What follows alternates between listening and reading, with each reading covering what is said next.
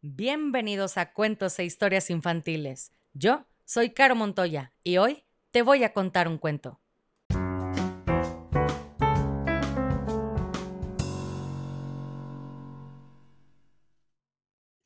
Y el cuento del día de hoy se llama Las Brujas, capítulo 6, El Congreso.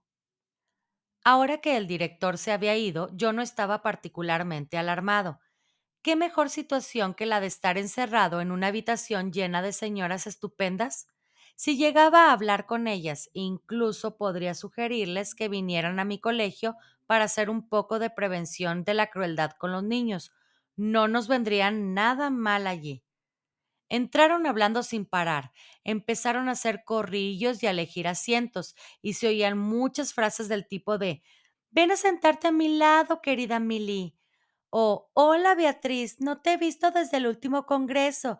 ¿Qué vestido tan precioso llevas? Decidí quedarme donde estaba y dejarles celebrar su congreso mientras yo seguía amaestrando a mis ratones pero las observé un rato más por la rendija del biombo, esperando que se acomodaran. ¿Cuántas habría? Calculé unas doscientas. Las filas de atrás fueron las primeras en llenarse. Todas parecían querer sentarse lo más lejos posible del estrado. En el centro de la última fila había una señora con un diminuto sombrero verde que no dejaba de rascarse la nuca. No podía parar. Me fascinaba el modo en que sus dedos rascaban continuamente su pelo. Si ella hubiera sabido que alguien la estaba observando desde atrás, estoy seguro de que se hubiera sentido incómoda. Pensé que tendría caspa, pero de repente noté que la señora que estaba a su lado estaba haciendo lo mismo. Y la siguiente, y la otra. Lo hacían todas, se rascaban como locas el pelo de la nuca. ¿Tendrían pulgas en el pelo? Era lo más probable que fueran piojos.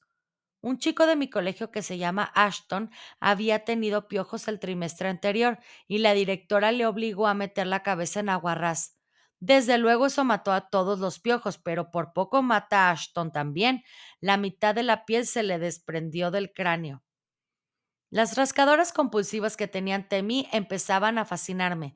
Siempre es divertido pillar a alguien haciendo algo así cuando cree que nadie lo ve meterse el dedo en la nariz, por ejemplo, o rascarse, rascarse la cabeza es casi tan feo como eso, especialmente si se hace sin parar. Decidí que debían de ser piojos. Entonces ocurrió lo más asombroso. Vi como una señora metió los dedos por debajo de su cabellera y el pelo. Toda la cabellera se levantó de una pieza y la mano se deslizó por debajo y continuó rascando. Llevaba peluca. También llevaba guantes. Miré rápidamente al resto de las mujeres que ya estaban sentadas. Todas y cada una de ellas llevaban guantes. La sangre se heló en mis venas.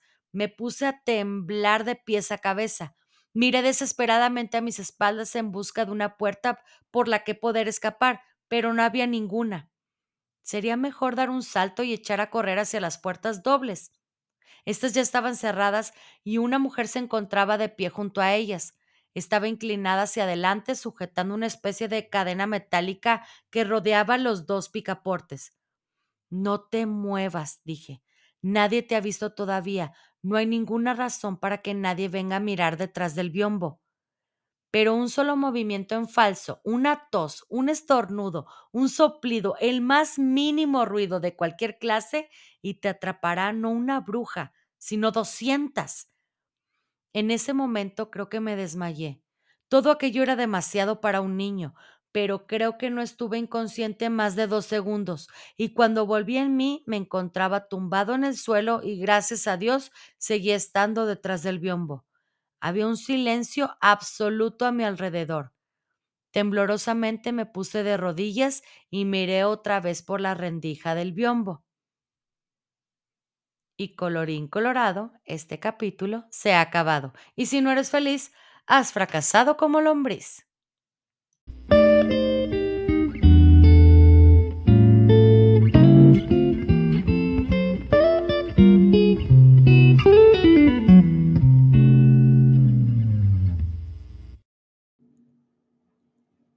Si quieres escuchar tu nombre en una dedicatoria al principio del cuento, escríbeme por mensaje directo en Facebook o Instagram para conocer la dinámica. Me encuentras como cuentos e historias infantiles.